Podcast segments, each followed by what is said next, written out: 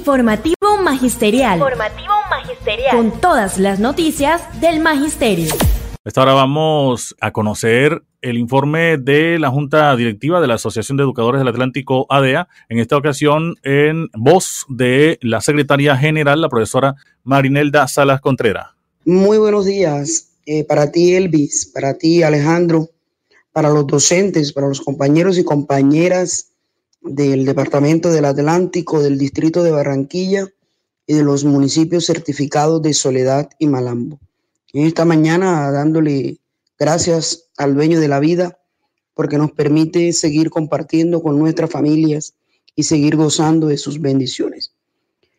La verdad es que eh, estuvimos, el compañero Alexis de la Secretaría de Asuntos Pedagógicos y mi persona en calidad de secretaria general, estuve en el primer encuentro nacional de secretarios generales de los sindicatos filiales de FECODE.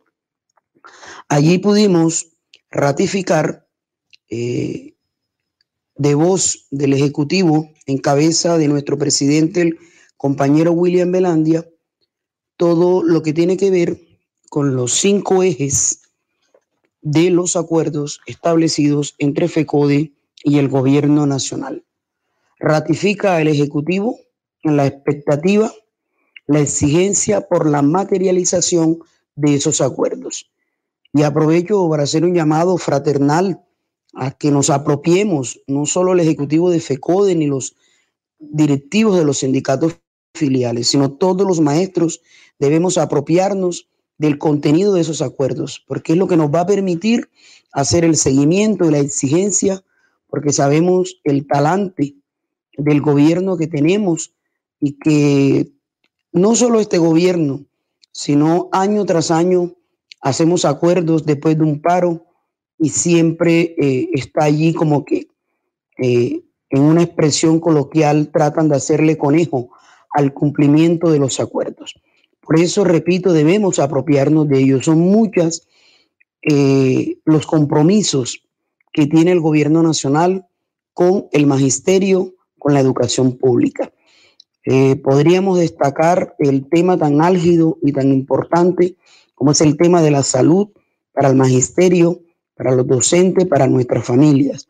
Lo que tiene que ver con el estatuto único, con la situación tan grave de derechos humanos que hoy atraviesa el magisterio, con asesinatos, amenazas, extorsiones para el gremio a lo largo de todo el país. Lo que tiene que ver también con los programas de vivienda eh, para el magisterio.